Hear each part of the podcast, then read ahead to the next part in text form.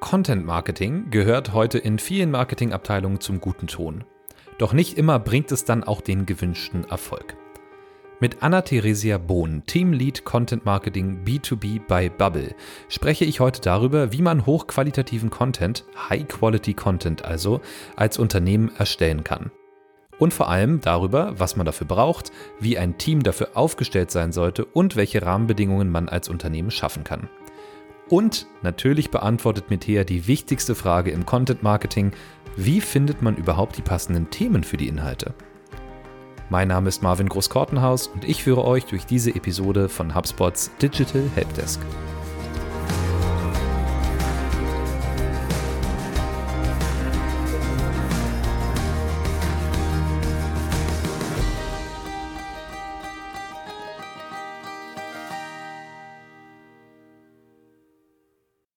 Hallo und herzlich willkommen zu unserer heutigen Folge vom Digital Helpdesk.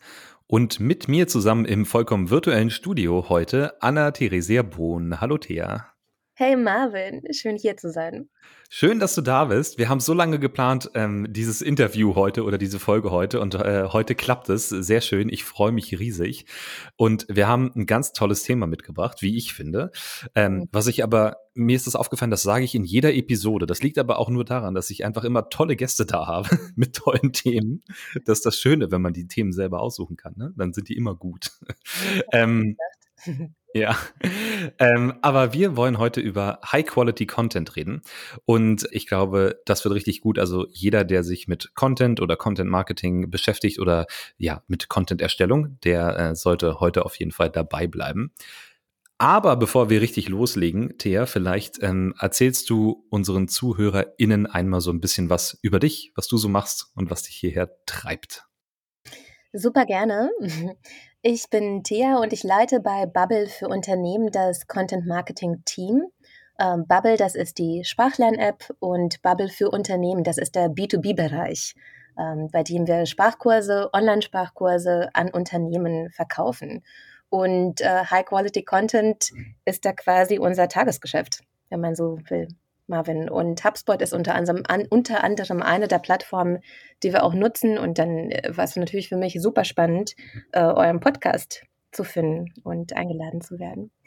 Ganz interessant, weil ehrlicherweise wusste ich das vorher nicht, als ich dich angeschrieben habe. Ähm, von daher, das haben wir dann rausgefunden, aber ist ja dann quasi ein Perfect Match. Äh, wunderbar. Meine erste Frage ist natürlich, wenn du von High-Quality-Content redest, ne, frage ich mich erstmal so als Mensch, was ist das oder was verstehst du darunter unter High-Quality-Content? Da hole ich gerne aus. Ähm, gerne. Ich kenne es aus meiner Berufserfahrung immer so, wenn man in einem kreativen Team arbeitet, sei es jetzt in einem Brand-Team oder in einem Content-Team, dann laufen Teams oftmals äh, in so eine, sagen wir mal, schlechte Tradition, dass Ideen gesponnen werden und man sich so gegenseitig auf die Schulter klopft und ganz begeistert davon ist, was für eine tolle Idee man hat, was für eine tolle Kampagne man startet. Und man ist so euphorisch, dass man dem Publikum so eine richtig tolle Idee weitergeben kann. Und ich habe da immer so das Gefühl, dass es eigentlich eine falsche Herangehensweise ist, denn es ist nicht so, dass wir als Content-Schaffenden ähm, unserem Publikum ein Geschenk machen, sondern es ist genau umgekehrt. Das Publikum und unsere Audience gibt uns ein Geschenk und das ist Zeit und Aufmerksamkeit. Und deswegen ist für mich High-Quality-Content all das, was unsere Audience nicht enttäuscht. Also was unserer Audience nicht das Gefühl gibt, Zeit verschwendet zu haben. Und das mag jetzt irgendwie pessimistisch klingen, aber ich glaube, dass sich da die ein oder andere wiederfinden kann, wenn man sagen wir mal, am Nachmittag durch den Stream geht und schaut, an welchen Posts man eigentlich hängen bleibt oder anfängt, einen Artikel zu lesen oder ein E-Book runterzuladen und dann oftmals denkt, ach, irgendwie, das hätte ich auch in zwei Minuten wissen können. Müsste ich jetzt nicht zehn Minuten lang lesen. Genau.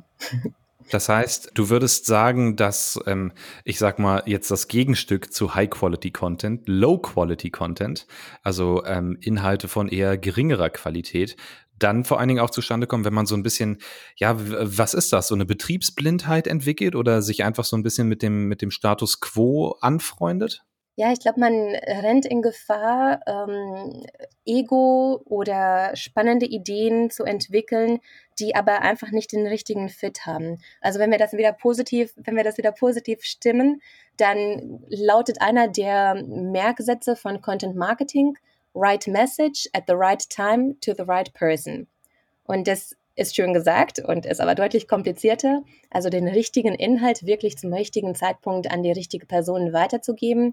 Das heißt, dass es nicht nur ein Kreativteam geben soll, was an der Erstellung von Inhalten beteiligt ist, sondern dass es wirklich ein Team-Effort ist mit allen Personen, die entlang des Funnels arbeiten. Also mit allen Personen, die diesen Content dann auch distribuieren, ähm, und auch mit der Marketingintelligenz, mit den Kampagnenstrategisten, die einem die Insights geben, wer eigentlich die Audience ist.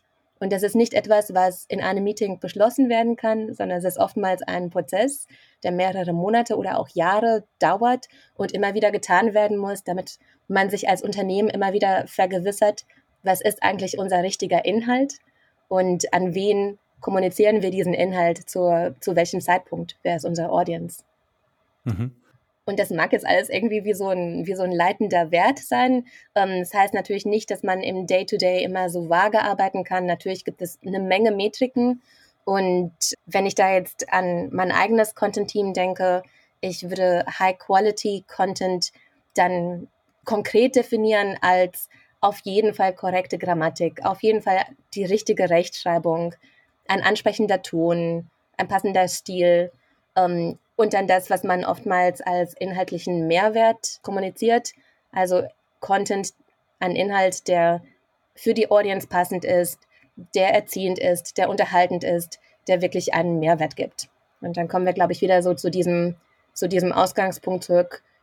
Bitte nicht die Audience enttäuschen, denn wenn sie einmal die Zeit geschenkt hat und enttäuscht wird, dann ist da schon eine hohe Hemmschwelle, das nochmal zu tun.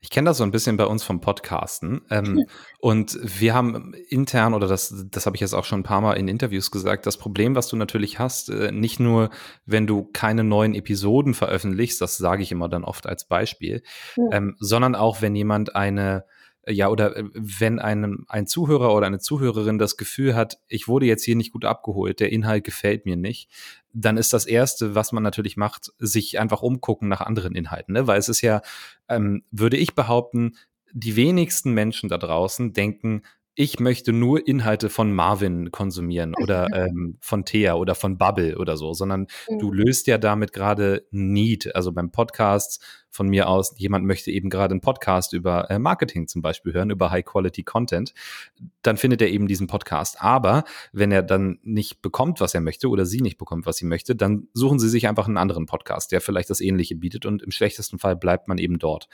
Würdest du also sagen, dass wenn man nicht dann auch diesem Qualitätsanspruch gerecht wird, dann auch Gefahr läuft, äh, ja, seine Audience zu vergraulen, sozusagen zu verlieren? Auf jeden Fall. Im schlimmsten Fall dann an die direkte Konkurrenz. Und im schlimmsten Fall ist es auch, also das zeigt für mich so ein bisschen an diesem Negativbeispiel die Tragweite von Content, ähm, wenn es auch um die Brand Awareness geht oder um die Brandwahrnehmung. Im schlimmsten Fall assoziiert man dann das Produkt was diese Brand verkauft, die diesen Content produziert, das Produkt ist auch eine Enttäuschung. Ja, ähm, das wäre auf jeden Fall das Schlimmste, was passieren kann. Definitiv.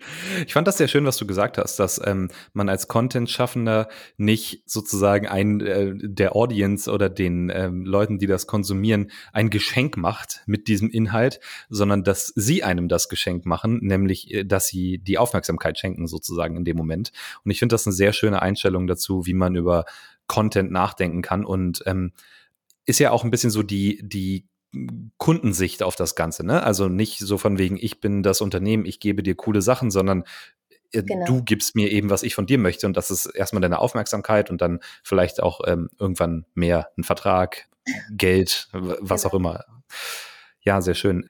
Genau, also wir haben jetzt festgemacht, was macht High-Quality-Content für dich aus? Das hast du, das hast du umrissen.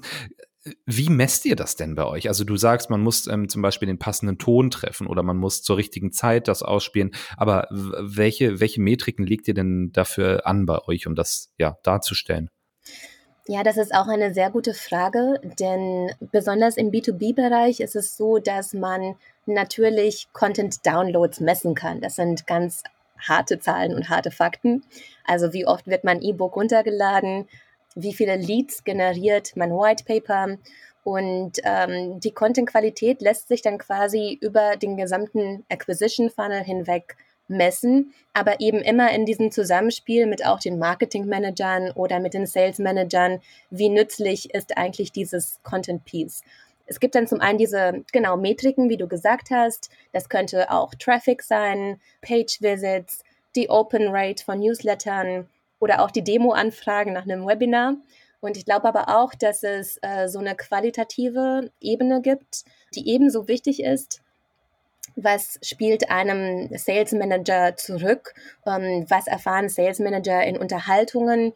Und ähm, wie hilfreich ist eigentlich der Content, nachdem, sagen wir mal, der Lead ihn schon runtergeladen hat und eine HR-Managerin jetzt dieses E-Buch gelesen hat, vielleicht sogar auch im besten Fall Kundin wird. Aber was sagt sie dann nachher qualitativ über dieses Content Piece? Und wir machen das, wir versuchen das zum einen anzuregen, indem wir als Content Team bei Bubble sehr eng mit unseren Sales-Leuten in Kontakt stellen, aber auch mit unseren Marketing-Leuten oder auch einfach ganz konkret unsere Kunden um Feedback bitten. Und das ist dann zwar noch nicht sowas wie User-Generated Content, aber es könnte dann beispielsweise ein Newsletter sein, in dem wir unsere bestehenden Kunden fragen, gibt es denn Probleme oder Themen, die euch interessieren? Ähm, hier könnt ihr abstimmen und wir schicken euch dann was Passendes dazu.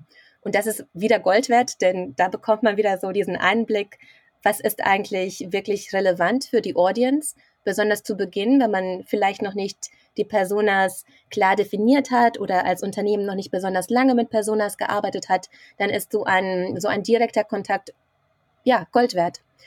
Mir hilft es auch immer wieder mal mit anderen B2B-Content-Teams in Kontakt zu stehen und danach Benchmarks zu fragen. Im Grunde ist es genau, wie du gesagt hast, diese, diese typischen Metriken, die man aus dem Marketing kennt, die man aus dem Content-Marketing kennt und dann klar das Revenue-Ziel, aber auch dieses qualitative Feedback. Äh, wir haben da übrigens auch im letzten Jahr ein Praxisbeispiel gehabt. Unser Sales-Team hat uns berichtet, dass es oftmals, besonders wenn Opportunities dann im Gespräch sind und es darum geht, den Vertrag zu klären, dass da noch eine Menge Fragen zu unseren Produkten sind, die vielleicht das Sales-Team ab und an überrascht hat. Also es gibt ganz typische Fragestellungen. Welches Produkt passt denn jetzt am besten zu mir?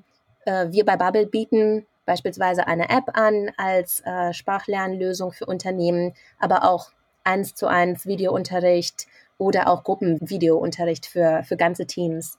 Als ich dann diese Frage gehört habe, dass es tatsächlich anscheinend kurz vor der Vertragsunterscheidung noch darum geht, welches Produkt ist jetzt eigentlich das Richtige für mein Unternehmen, habe ich das mit ins Content-Team genommen und wir haben darauf beruhend unser ganzes FAQ aktualisiert. Also einmal auf der Website nochmal genau die Fragen, die die Leute bewegen, aufgeschrieben, aber auch tatsächlich ein Gated Content Piece, also ein Content Piece, was zum Download verfügbar ist, für unseren Top of Funnel herausgebracht und uns gleichzeitig auch überlegt, was sind denn so die Fragen, die man sich zu Beginn einer Decision-Making Journey äh, stellt. Was sind die Fragen, die vielleicht dann mit Funnel eher kommen? Und äh, daraus ist dann mit dem gleichen Konzept, also FAQ, wir wollen die wichtigsten Fragen die man als potenzieller Kunde hat, zum richtigen Zeitpunkt beantworten. Daraus ist dann ein Asset entstanden, ein Content Asset, was immer variiert ist, je nachdem, wo man im Funnel ist und was tatsächlich super performt hat. Das ist einer unserer best performenden Assets äh, im letzten Jahr gewesen. Und ich glaube, das ist ein schönes Praxisbeispiel.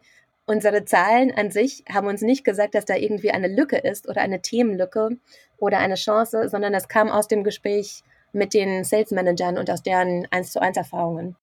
Du sprichst dann also viel auch von Sachen, die ein gewisses Alignment betreffen, ne? Eben ja. zwischen dem, zwischen dem Vertriebsteam, dem Sales-Team, also das ist das gleiche Team, nur ein anderes Wort, ähm, mhm. und dem Marketing-Team beispielsweise. Kann man natürlich dann auch Richtung Kundenservice noch weiterspielen. Das ist ja auch so ein bisschen was, was wir bei uns mit dem Flywheel immer so ein bisschen versuchen abzubilden, dass es halt wahnsinnig wichtig ist, dass diese ganzen Teams, die mit Kundinnen und Kunden arbeiten und äh, ja, Customer Facing sagt man auf Englisch, also ähm, quasi in Richtung des Kunden oder der Kundin arbeiten, auch wirklich eng zusammenarbeiten, um eben genau diese Mehrwerte zu schaffen, wie du sie gerade beschrieben hast. Und dass man da eben dann wirklich noch, ja, Sachen rausholen kann, die mitunter dann auch nicht unbedingt mit den klassischen Marketingmetriken so einfach äh, darzustellen sind. Ne? Und das ist, je älter ich werde, ähm, kriege ich kriege ich so das Gefühl, dass, äh, dass gerade im Marketing auch einfach viele Aspekte eine Rolle spielen, die du nicht in einem KPI-Tracking-Board äh, unbedingt alles einfangen kannst, sondern vieles passiert eben auch eben aus diesen Prozessen, wie du sie gerade genannt hast.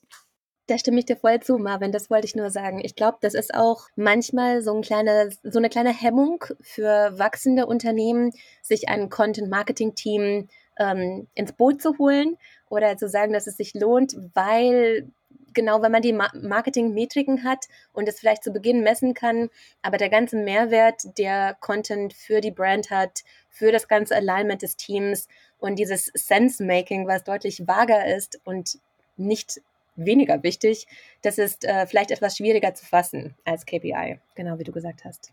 Ja, über Sensemaking wollten wir, glaube ich, später noch sprechen, aber ähm, stellen wir mal kurz zurück. Äh, vielleicht äh, ein, zwei Erklärungen für Leute, die mit den Begriffen Funnel und Gated Content und so weiter nichts anfangen können. Also Funnel erstmal prinzipiell ein, Trichter. Ne? Man geht davon aus, dass man oben im Trichter, was wir dann gerne Top of the Funnel nennen, relativ breiten Content hat, der eine große Menge an Menschen erreicht. Und wie so ein Trichter eben wird das nach unten hin immer dichter. Der Content oder die Inhalte werden ein bisschen ja zielgerichteter, könnte man fast sagen, auf eine bestimmte Gruppe von Menschen und eben je nachdem, wo man sich da befindet in diesem Trichter, in dem Funnel, spricht man dann von Top of the Funnel, Mid Funnel oder eben Bottom of the Funnel. Also wenn ihr das nochmal hört heute, dann wisst ihr, ähm, worum es geht und genau, gated Content ist prinzipiell alles, was hinter einer, ähm, hinter einem Formular liegt, könnte man sagen, also was Nutzerinnen und Nutzer erst dann abrufen können, wenn sie uns dafür, ja, beispielsweise ihre E-Mail-Adresse oder je nachdem, wie eure Datenstrategie da aussieht, auch mehr oder weniger Daten zur Verfügung gestellt hat. Wobei weniger als die E-Mail-Adresse wäre schon unüblich. das ist dann so das Mindeste. Thea, so jetzt wissen wir ungefähr, was High-Quality-Content ist, aber wie fängt man denn damit an? Also nehmen wir an, ich bin ein Unternehmen und äh, ich bin ein Unternehmen, ist immer ein guter Satz. Ne? Also ich bin Leiter ein Marketing-Team und ich denke, ja, das klingt super, was Thea da erzählt hat. Womit würde ich denn anfangen? Also was, was brauche ich dafür? Kann ich das in-house machen, also in meiner Firma oder muss ich das outsourcen? Äh, wie würdest du daran gehen? Was für eine schöne Frage. Ähm, auf jeden Fall in-house anfangen, aus meiner Erfahrung. Und man fängt am besten an, Natürlich könnte man jetzt einen Content Marketing Manager einstellen oder vielleicht schon bei einer Kommunikationsposition schauen, ob da das Skillset passt. Aber der Beginn ist immer, dass man sich als Unternehmen auf sich selbst besinnt. Und das kann manchmal etwas unangenehm sein, dass man sich fragt, warum? Warum existieren wir? Warum verkaufen wir genau dieses Produkt? Und warum sollten sich unsere Kunden genau für unsere Firma entscheiden? Und nur um dir ein Beispiel zu geben, Marvin, das ist nicht eine Frage, die man sich nur zu Beginn von Content Marketing stellen muss, sondern die man sich idealerweise, ich sag mal, jedes Jahr stellt. Wir haben das jetzt auch in unserem Team erst letztes Jahr gemacht. Die Kernaussage zu finden, das ist die Grundlage, um irgendeinen Content überhaupt zu erstellen. Denn ansonsten, wenn man als Unternehmen nicht genau weiß, was eigentlich diese Kernaussage und das Kernprodukt ist, fängt man an, alles Mögliche zu erzählen, alle möglichen Unique Selling Points, also Kaufgründe aufzuzählen und es wird unglaublich vage, dadurch, dass man als Beispiel sagt, wir als Unternehmen, wir sind die schnellsten, wir sind aber auch die unkompliziertesten oder die einfachsten, wir sind aber auch die besten oder wir sind die lustigsten und so weiter. Und die witzigsten, natürlich. Wir sind der beste Podcast. Wir sind aber auch am spannendsten. Und dann sagt man all das, womit man sich gerne assoziieren möchte. Und es wird sehr beliebig, weil alles den gleichen Wert hat, den gleichen Kommunikationswert. Und es wird sehr, sehr vage und undeutlich. Und deswegen ist diese Frage, was ist der Kern? Was wollen wir wirklich sagen, so wichtig? Und bei uns, ich habe ja schon gesagt, wir sind Online-Sprachkurse für Unternehmen bei uns hat sich auch so diese Phrase eingeschlichen in der Marketingkommunikation oder in der Content-Kommunikation. Ja, wir finden die richtige Sprachlernlösung für Ihr Unternehmen online. Also wir sind ein Benefit. Wir machen, wir sorgen dafür, dass Mitarbeitende ein besonders attraktives Unternehmen haben, denn sie wollen natürlich Sprachkurse bekommen, und, um dann nach Berlin zu kommen, da zu arbeiten. Oder Online-Lernen ist super flexibel, Sprachen eröffnen neue Märkte und so weiter. Und es gibt unglaublich viele Gründe, Sprachen in einem Unternehmen zu lernen.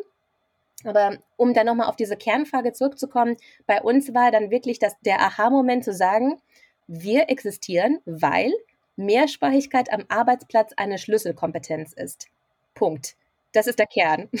Und ich glaube, dass viele Unternehmen sich da etwas schwer tun, weil sie eben alles sein möchten. Und es geht aber darum, diesen Kern zu finden und dann kann man darauf aufbauen. Also dann würde die Erstellung natürlich sein, wenn wir diesen Kern haben, wie kommunizieren wir das? Was ist das Konzept dahinter? Was muss ich sagen, um meinen Kern zu kommunizieren? Was ist eine Argumentationskette? Dann kann man anfangen, Brainstormings zu organisieren, Recherchen in Auftrag zu geben, editorielle Sitzungen zu haben, die einzelnen Teammitglieder, die schon länger im Unternehmen sind, zu interviewen. Und oftmals gibt es da so kleine Geschichten, Gründungsgeschichten, Anekdoten oder Motivationen, die schon im Team vorhanden sind. Also man muss nicht unbedingt gleich eine Agentur beauftragen, dass sie von außen hineinkommt. Das kann hilfreich sein, aber oftmals findet man schon solche interessanten Geschichten, die Kunden überzeugen können innerhalb des Teams. Und genau, dann, dann geht es eigentlich ums Handwerk. Äh, also wie, wie erzählt man gute Geschichten, wie kreiert man guten Content.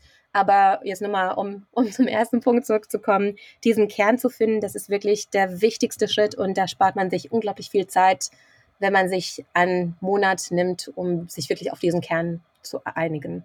Ist das dann das, was du unter Sensemaking verstehst?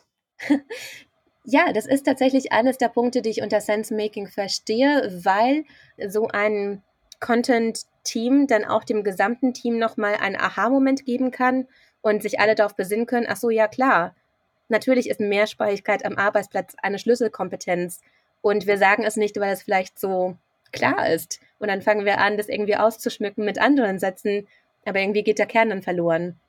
Und ich glaube schon, dass so eine gute Kommunikationsstrategie und ein klarer, aufgeräumter mentaler Tisch dann allen Teams helfen kann. Was für ein schönes Bild, der, der klare, aufgeräumte, mentale Tisch. Das gefällt mir gut. Ja, ich muss hier auf meinen Tisch blicken, das sieht ein bisschen anders aus. Ja, bei mir auch.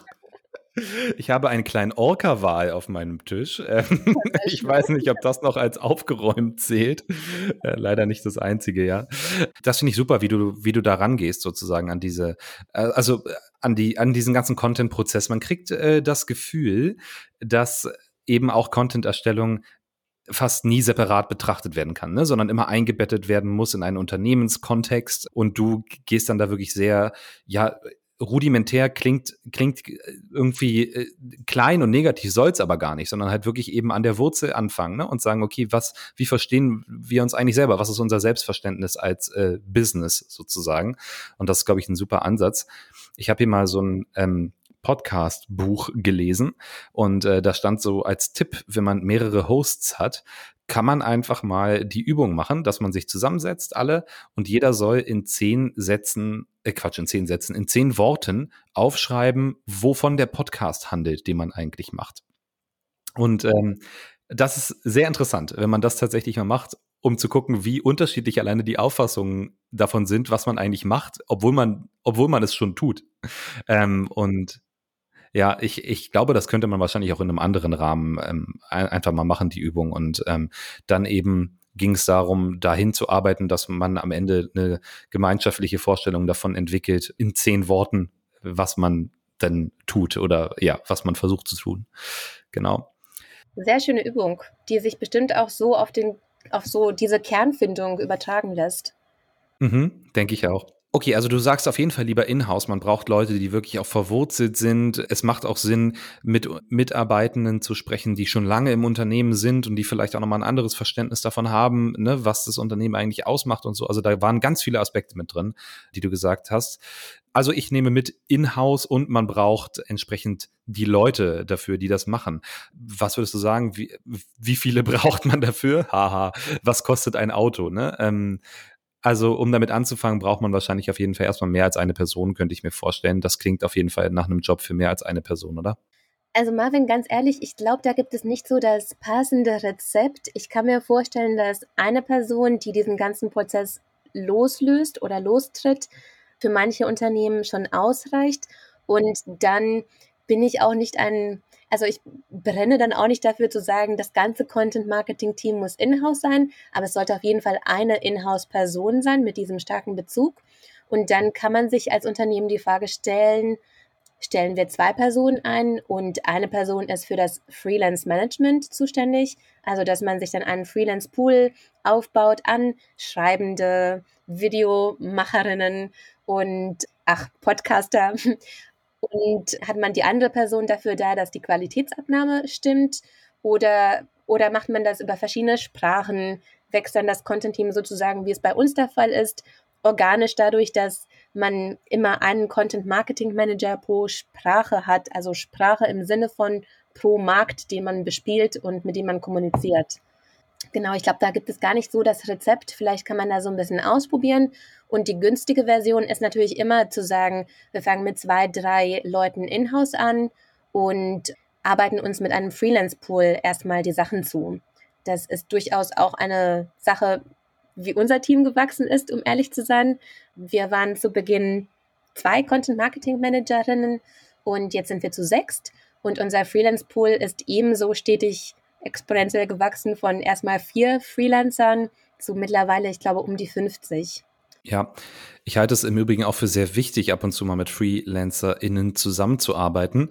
Einfach damit man auch nochmal vielleicht einen externen Blick auf die Sachen bekommt, die man so tut. Ist quasi, ja, das sind jetzt nicht unbedingt alles Consultants, ja, aber spiegeln einem natürlich auch schon so ein bisschen okay, dein Prozess ist vielleicht ein bisschen kompliziert an der Stelle oder ich verstehe ehrlich gesagt nicht so, was ihr damit aussagen wollt oder sowas.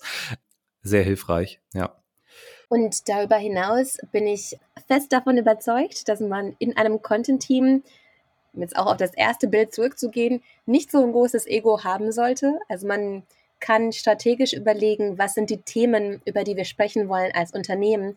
Und dann liegt es aber auch bei der Expertise des Content Marketing Managers zu sagen, wisst ihr was, ich bin jetzt nicht der Experte für die Industrie Lebensmittel, dann nehmen wir uns doch da jemanden, der schon eine Menge Erfahrung hat, für Artikel geschrieben hat, für diese Industrie speziell und diese Person ist dann außerhalb des Hauses und dann hilft sie bei einer Kampagne mit und bei der nächsten Kampagne hilft dann ein anderer Experte mit.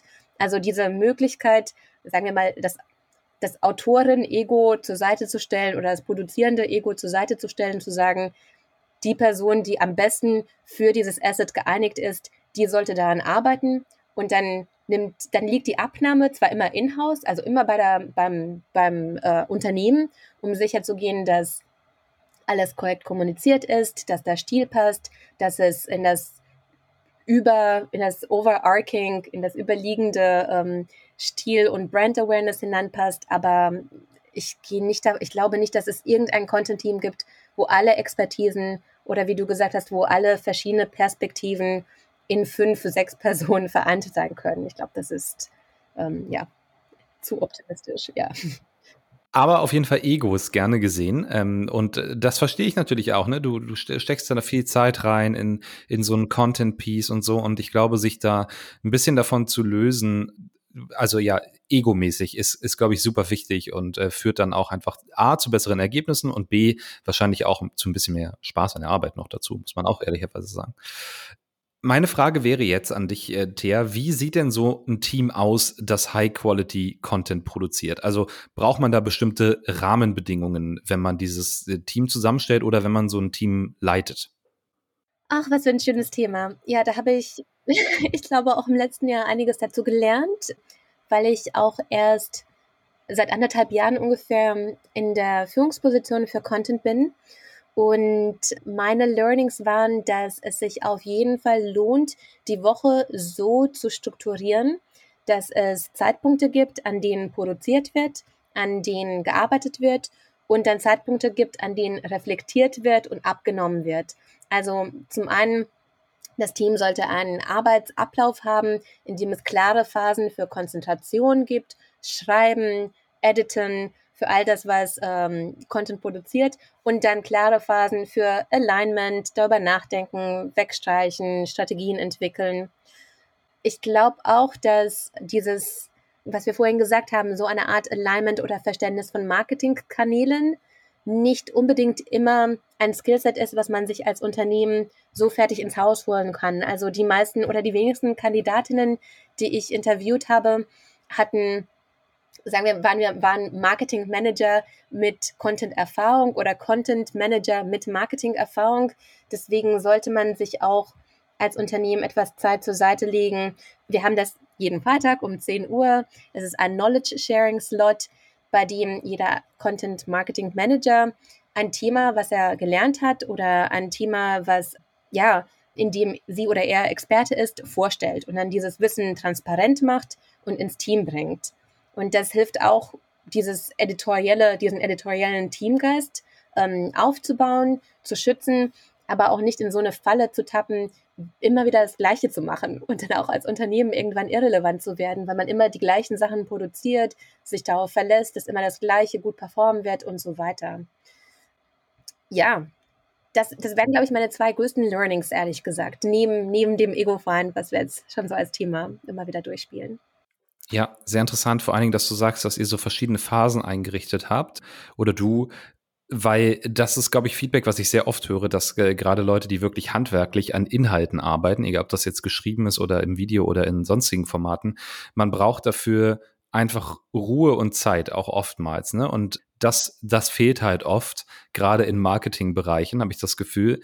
Und darum finde ich das super, dass, dass, dass du da so einen eigenen Slot quasi für einrichtest innerhalb der Woche.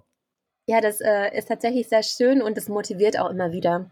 Sei es jetzt um sich, ja, das hat, das kennt man ja auch aus dem Marketing, um neue Kanäle oder neue Tools auszuprobieren, aber auch um vielleicht dann noch, ihr habt ja jetzt auch einen Podcast seit längerem. Wir haben erst vor kurzem angefangen, einen Podcast zu machen und das war super spannend, uns einfach dann Gäste einzuladen in unsere bestehenden Meetings und zuzuhören, wie sie das eigentlich machen. Und Knowledge Sharing ist da, glaube ich, der Innovationsmotor der, an ein, der einen antreibt, nochmal zu überlegen, was man kann und was man kann oder ja, was man erlernen möchte. Mhm. Wie heißt euer Podcast, ja? uh, Working Language. Working Language. Okay, wir, wir, wir verlinken den mal. Also jeder, der da gerne mal reinhören möchte, der kann das tun. Und äh, auch Bubble für Unternehmen habe ich übrigens auch mal verlinkt. Also falls ihr euch das mal angucken wollt, auch das in den Show Notes. Thea, du hast vorhin gesagt, es geht auch bei High-Quality-Content darum, den richtigen Content zur richtigen Zeit an die richtigen Leute auszuspielen. Und jetzt natürlich die Frage, was ist denn der richtige Content? also äh, nehmen wir wieder an, ich bin ein Unternehmen. Wie finde ich denn eigentlich raus, was für mich der richtige Content ist? Schön. Große Frage. Ähm also gehen wir davon aus, dass äh, das Unternehmen den Kern definiert hat und das Unternehmen jetzt sich selbst kennt. Dann geht es auch darum, das Produkt natürlich kennenzulernen. Also ja, was ich immer wieder gehört habe von HR-Managern, ohne jetzt das allen HR-Managern unterstellen zu wollen, ist, dass man für sein Produkt brennen muss. Ich glaube es nicht. Ich glaube, man muss das Produkt kennen, nicht dafür brennen. Und das heißt auch alle Schwierigkeiten und Tücken kennen und ja, aber auch die Vorteile kennen oder was jetzt das eigene Produkt von anderen unterscheidet. Und dann ergeben sich so von alleine bestimmte Themen. Wieder beim Beispiel Bubble, Online-Sprachkurse. Natürlich ist online, online dann ein Buzzword für uns. Also richtiges Thema könnte man dann sagen, man produziert Content, um zu erklären, warum jetzt eigentlich digitales Lernen wichtig ist. Und das kann man von verschiedenen Perspektiven angehen. Wir hatten vor Corona viel zu Medienpessimismus und ähm, wir haben es versucht, etwas positiver natürlich ähm, zu stimmen und zu sagen, dass viele Unternehmen einfach davon profitieren, wenn sie von offline zu online gehen dann mit Covid und mit den mit dem Remote Work, Hybrid Work Setups hat sich das Ganze geändert. Und das wäre dann wieder der richtige Content, ähm, das Digitale im neuen Zeitgeist einzuordnen. Und ich glaube, dass sich so, wenn man mit dem Produkt sich auseinandersetzt, sich auch die Zeit nimmt, einige Themen automatisch organisch ja ergeben. Und das wäre dann der richtige Content, um das Produkt einzuführen. Marvin, du hattest vorhin den Funnel so schön erklärt. Ich würde solche Themen immer top of Funnel platzieren. Und dann könnte man, wenn man jetzt sagt, wir befinden uns innerhalb dieses Product Storytellings, wir wollen das Produkt, sagen wir, wir sind ein neues Unternehmen, wir wollen das Produkt jetzt wirklich erstmal erklären im ersten Jahr, dann platziert man sich zwei, drei Aspekte dieses Produktes und dekliniert das so durch den Funnel durch. Dann könnte man sagen, und wie genau wird es dieses Online-Lernen positiv auf die Arbeitnehmenden und wie wirkt sich das aus? Was sind da die Erfolgsfaktoren? Und das wären dann so die Anschlussfragen, die man später im Funnel platzieren kann. Also in einem One-Pager oder sogar in einer Checkliste oder in einem interessanten Quiz. was dann schon besteht oder was rausgeschickt wird, wenn das Verständnis, warum digitales Lernen so wichtig ist, schon kommuniziert wurde. Und so kann man sich eine schöne Dramaturgie ausdenken. Also was muss zu welchem Zeitpunkt gesagt werden? Was sind vielleicht so Fragestellungen, die jemandem durch den Kopf geht, wenn dieser Content von A bis B bis Z gelesen wird? Und so kann man sich Kommunikationsketten schaffen. Also das wäre für mich eine Form, den richtigen Content zu finden. Und dann muss man natürlich auch ein bisschen experimentieren können und unternehmerisch drauf sein und testen. Also sagen wir, wenn wir unsere Audience kennen, bei einem B2B-Unternehmen ist es ja klassischerweise Entscheidungsträger, HR, CEOs, Teamleads. Was sind denn die anderen Themen, die solche Personen, solche Personas ähm, umtreiben oder die sie im Arbeitsleben haben? Und dann kann man sich auch versuchen, als Unternehmen durch solche Themen, sei das jetzt Diversity, gute Teams aufbauen, als Unternehmen natürlich immer einen guten Return on Investment zu haben, da kann man über solche Perspektiven auch wieder Brücken schlagen zum eigenen Produkt. Für mich wäre das dann so die zweite Stufe. Nachdem ich geklärt habe, was mein Produkt ist als Unternehmen, nachdem ich dieses Produkt kommuniziert habe, kann ich dann anfangen, Lifestyle-mäßig oder von, von weicheren Themen, von interessanteren Themen wieder zurück zu meinem Produkt zu kommen. Ja, äh, ich glaube, das sage ich jetzt in jeder Folge, aber mein Lieblingssatz in letzter Zeit ist, Leads sind auch nur Menschen. ähm, das heißt, genau, man, man, kann, man kann in der Regel Menschen ja auch wirklich einfach gut mit einer möglichen Form von Inhalten, die müssen nicht immer zum Produkt passen und die müssen auch nicht unbedingt immer nur 100 Prozent auf den jeweiligen Arbeitsbezug gerade passen, sondern ja, äh, vielseitig, vielseitig zu interessieren.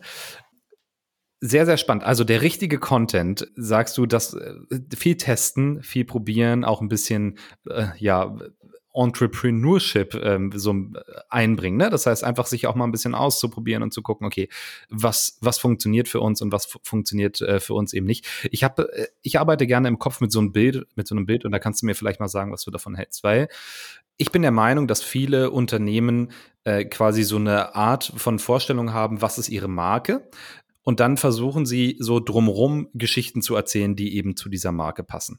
Bin aber eigentlich der Meinung, dass die viel besseren Geschichten daraus entstehen, wenn man eben die Marke nimmt und die Marke selbst quasi die Geschichten erzeugt. So, es klingt jetzt erstmal ein bisschen hochgestochen. Was ich damit meine ist, wenn man ein gutes Markenverständnis hat, also was die Marke ausmacht eben, ne, die Marke in dem Sinne als, als Brand, Brand Awareness und so weiter und so fort, dann entwickeln sich daraus eigentlich schon Talking Points, also G Geschichten, die man erzählen kann. Und wenn man noch nicht an dem Punkt ist, dass man mit der Marke eine Geschichte entwickeln kann, sollte man vielleicht noch mal eben das, was du erzählt hast, ja, und darum passt das so schön zusammen, sich noch mal besinnen, okay, was ist das eigentlich, was wir hier machen und warum machen wir das? Darum fand ich es ganz schön, was du alles erzählt hast, passt irgendwie schön in mein Bild, was ich eh schon ein bisschen im Kopf hatte von, wie erzählt man Geschichten als Brand. Ja, schön. Ich glaube, dass du da mit, die, mit so einer Art Product Storytelling Mindset rangehst, also tatsächlich aus dem Produkt selbst diese Geschichten zu finden oder diese Ansätze zu finden. Ich würde das auch jedem Unternehmen als ersten Schritt ans Herz legen. Und genau wie du sagst, dann kann man sich auf diesen Kern konzentrieren und dann wirklich überlegen, was sind denn eigentlich die Benefits, was sind diese Unique Selling Points? Also sagen wir jetzt, wir sind die schnellsten, wir sind die einfachsten was ist das, was ist es für unser Produkt oder was sind vielleicht Produktaspekte, die unsere Kunden besonders loben, besonders schätzen. Und dann, Marvin, wie du so schön gesagt hast, sollten sich solche Geschichten automatisch ergeben. Man kann es auch so ein bisschen evozieren, indem man Fallstudien schreibt, was ja auch ein beliebtes Content-Format ist für B2B. Eine Fallstudie ich glaube, bei manchen Firmen heißt es dann auch Customer Stories oder Case Studies. Das ist im Grunde genommen immer ein Beispiel, wie eine andere Firma, wie ein bestehender Kunde das Produkt nutzt. Und dadurch gewinnt man sehr viel Klarheit, weil es wie ein, wie ein Spiegel ist, was einem zurück als Unternehmen spiegelt, wie das Produkt dann in der Realität umgesetzt wird. Aber es erlaubt einem auch solche, solche Anekdoten zu sehen, was was ist denn nun mit HR, wenn Sie dann Bubble für Unternehmen gebucht haben? Wie lernen denn dann tatsächlich die Arbeitnehmenden? Was hat es für positive Auswirkungen? Kann man das vielleicht sogar messen? Was ist denn hängen geblieben von, von der Produktqualität? Ja, das ist auch ein schöner, ein schöner Einstieg, um über das Produkt selbst zu schreiben und sich dann so diese Themen abzuleiten. Man kann das auch gut in einem Brainstorming zu machen, indem man den Kern dann wieder auch sehr zentral aufschreibt und sich überlegt, was sind denn die Unterthemen, die sich von diesem Kern ableiten lassen. Ist auch eine schöne Form von Content Repurposing, also quasi Inhaltsrecycling, wenn du ähm, Case Studies machst, weil du natürlich zum einen erstmal wahnsinnig viel über deine Kundinnen und Kunden lernst und wie eben diese das Produkt einsetzen. Und das ist schon mal ein Mehrwert. Und dann hast du natürlich auch wieder Inhalte, die du rausgeben kannst an andere, die das vielleicht auch interessiert, wie andere Unternehmen aus der ähnlichen Branche, ähnliche Größe oder, oder äh, ja, irgendwas anderes eben dein Produkt einsetzen, um, um damit erfolgreich zu sein. Thea, so, es klingt alles sehr, sehr aufwendig. Ne, wenn man davon so erzählt, wie wir das hier gerade machen, da kommt natürlich die Frage auf, ist High-Quality-Content skalierbar? Also kann ich das auch in großem Maße machen? Wie viel kann ich da produzieren? Was hältst du für realistisch? Und gehen euch irgendwann die Ideen aus, dass ihr sagt, so, jetzt haben wir alles erzählt. Jetzt, jetzt ist vorbei mit Content Marketing. Ein klares Ja und ein klares Nein. Also ein klares Ja zu, auf jeden Fall ist es skalierbar, mache ich mir keine Probleme ähm, oder keine Sorgen für Unternehmen und auf jeden Fall gehen nicht die Ideen aus. Das finde ich immer ein sehr süßes, eine sehr süße Frage, wenn die kommt. Ja. Also High-Quality-Content ist skalierbar, weil du hast schon vorhin das Thema angesprochen, Repurposing. Das ist eine schöne Idee. Man muss nicht das Rad immer neu erfinden. Natürlich, wenn es Produktupdates gibt oder wenn sich das Produkt ändert, gibt es automatisch automatisch neue, neue Gesprächsanlässe. Aber im Sinne von skalierbar, hier würde ich nochmal auf eine gute Übersetzungsstrategie hinweisen. Wenn man die Produktkommunikation in mehrere Länder aufstellen möchte, dann bietet sich eine Lokalisierungsstrategie. Also Lokalisierung im Sinne von, es ist keine reine 1 zu 1 Übersetzung, sondern eine Anpassung an den, an den neuen Markt. Sagen wir jetzt, ein deutsches Unternehmen möchte gerne in den französischen Markt gehen, dann nützt es nicht nur den Text eins zu eins ins Französische zu übersetzen, sondern eben tatsächlich eine Französin oder einen Franzosen im Team zu haben als Experte, die oder der dann genau beschreibt, was eigentlich die französische Mentalität innerhalb der Unternehmen ist und was deren Ansprüche sind, was deren Hintergründe sind und wie man, wie man die Geschichte des Produktes nochmal neu aufrollt, um es dann auch zum Markt passend äh, zu vermarkten. Das ist eine skalierbar, skalierbare Möglichkeit. Und dann, was ich gemerkt habe in den letzten drei Jahren bei B2B Bubble, ähm, war, dass wir im ersten Jahr angefangen haben mit drei E-Books, also diese drei Grundthemen unseres Produktes. Wir haben mehrere One-Pager dazu produziert. Und im zweiten Jahr hat sich das auch so automatisch entwickelt, dass wir dann unsere Personas besser kennengelernt haben. Also sagen wir unsere Persona HR, die bei uns äh, Julia heißt. Und wir haben uns dann stärker mit Julia auseinandergesetzt und überlegt, was sie eigentlich antreibt. Und daraus hat sich dann auch, ja, daraus ist dann auch einfach der Content skaliert, weil wir gemerkt haben, dass Julia ganz bestimmte Problemstellungen, Fragestellungen hat, auf die wir eingehen können und auf die wir dann wieder eine Brücke zu unserem Produkt schlagen können. Und daher ist es für mich so ein organisches Wachsen in die Personas, aber auch in verschiedene Industrien. Es kann ja auch sein, dass ein Unternehmen momentan ein Kundenportfolio hat, in dem zwei, drei Industrien dominieren. Dann könnte es eine schöne, skalierbare Idee sein, eine neue Industrie auszuprobieren. Eine, die vielleicht noch nicht im Portfolio drin ist, um zu schauen, ist das vielleicht auch etwas, ist das auch eine Industrie, die wir ansprechen können. Also wir machen das dann jedes Quartal, dass wir in jedem Quartal uns eine andere Industrie herausnehmen und mal probieren, ob wir es schaffen, diese Industrie mit ihren ganz spezifischen Problemen und Fragestellungen abzuholen. Und wenn wir es wenn es klappt, wunderbar, dann wird es Teil unserer Content-Strategie und wir skalieren es. Wenn es nicht klappt, dann beißen wir uns da ein bisschen länger die Zähne aus. Und das sind so Möglichkeiten, wie sich High-Quality-Content gut skalierbar ähm, ja, skalier skalieren lässt und ohne dann an Mehrwert zu verlieren, weil es tatsächlich dann immer neue Themen gibt. Deswegen auch deine Anschlussfrage, ob uns die Themen ausgehen. Nein, auf jeden Fall nicht, weil in jedem Jahr finden sich HR wieder, also jetzt 2022, gibt es ganz neue Anforderungen an Unternehmen wie in 2021 und wir haben dann auch die Chance darauf einzugehen. Und gleichzeitig haben wir vielleicht unser 16. E-Book produziert, aber noch gar nicht so viele Videos. Und dann könnte man sich auch einem neuen Format ähm, aneignen. Oder wir hatten Podcast schon angesprochen. Also ich finde, es ist ein Spielplatz, auf dem man eigentlich eher streng sagen muss, worauf man sich konzentriert. Also lieber zehn Minuten schaukeln als äh, Hutsche. Und ähm, bei dem es eigentlich darum geht, eher auszusortieren. Und vielleicht als, äh, ja. ja, als ja. dass man irgendwann in die Knappheit kommt, meinst du? Genau. Es geht eigentlich vielmehr darum, dass man aussortiert, experimentiert, ja, Herzblut, ja, aber auch den Fokus gut legt. Also vielleicht so zusammenfassend äh, würde ich noch sagen, wenn man das Gefühl hat, man, man hat keine Ideen an Content, dann kennt man vielleicht seine Persona einfach noch nicht gut genug und weiß noch nicht, wofür diese Menschen sich eben interessieren. Weil ich glaube, je besser man die Personas kennt oder sich ein Bild davon machen kann, desto mehr Themen findet man auch zwangsweise quasi, über die man eben sprechen kann, die für diese ja, Gruppe von Menschen oder für diese Idealvorstellung von unseren Kunden dann eben relevant ist. Ich finde übrigens super, Thea, und das muss ich jetzt an der Stelle mal sagen. Ich rede so oft über Persona und ich habe so oft das Gefühl, dass die Leute denken, ja, ja, ganz nettes Konzept und so weiter, aber es gibt ja niemanden, der das wirklich macht. Und ab jetzt schicke ich alle zu dir und sage, guck dir Thea an, die arbeitet mit Personas und die machen richtig, richtig gutes Content-Marketing mit High-Quality-Content.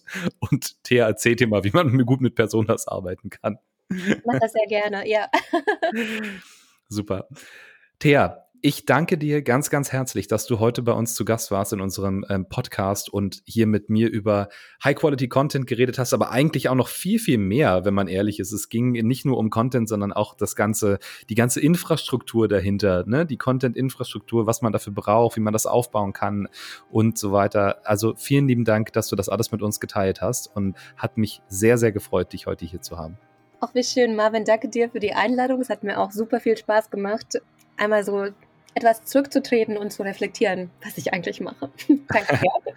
Das ist sehr schön. Und ich hoffe, euch da draußen hat es auch Spaß gemacht. Und äh, wenn ihr wollt, guckt gerne mal im Bubble Podcast Working Language vorbei oder auf der Bubble-Seite. Äh, findet ihr, wie gesagt, in den Show Notes. Und wir hören uns sonst nächste Woche. Macht's gut. Bis dahin. Ciao. Tschüss.